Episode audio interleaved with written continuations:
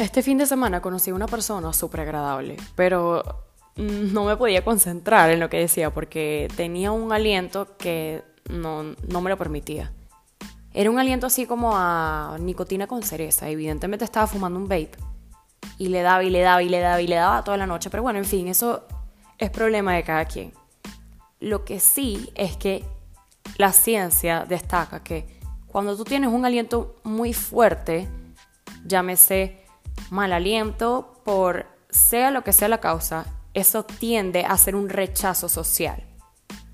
Y evidentemente eso fue lo que yo hice. Yo le dije, mira, ya vengo. Y nunca volví porque la verdad es que no soportaba el olor. Además que había mucha música de fondo. Yo de por sí soy medio sorda, tenía que acercarme más a esa persona para escucharla y no aguantaba el olor, de verdad.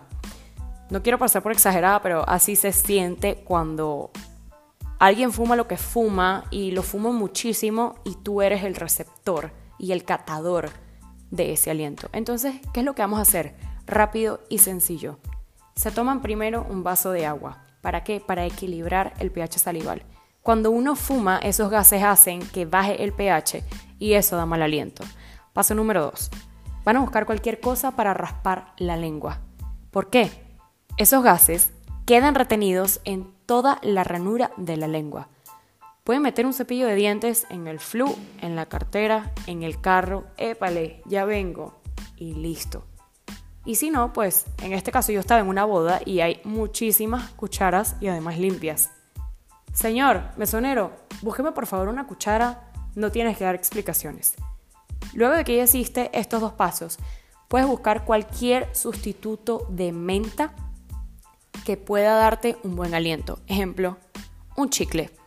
Si el chicle lo consumes antes, es como si tuvieses mal olor en las axilas y de repente te pones un perfume o te pones desodorante, o sea, todos van a notar qué fue lo que hiciste. El chicle es muy importante que lo sepan que solo se mastica durante 20 minutos. ¿Por qué?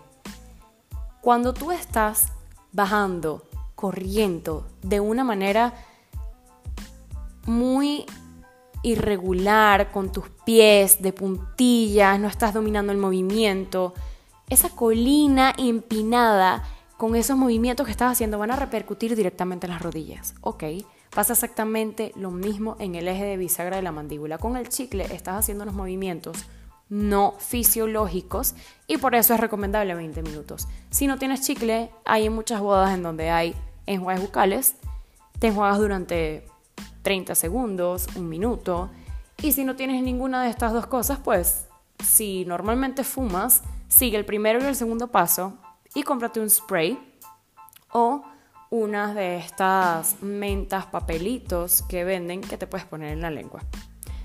Mándale esto por favor a la persona que lo necesite y muchísimas gracias por escucharme. Nos vemos en otro episodio de Conoce tus encías.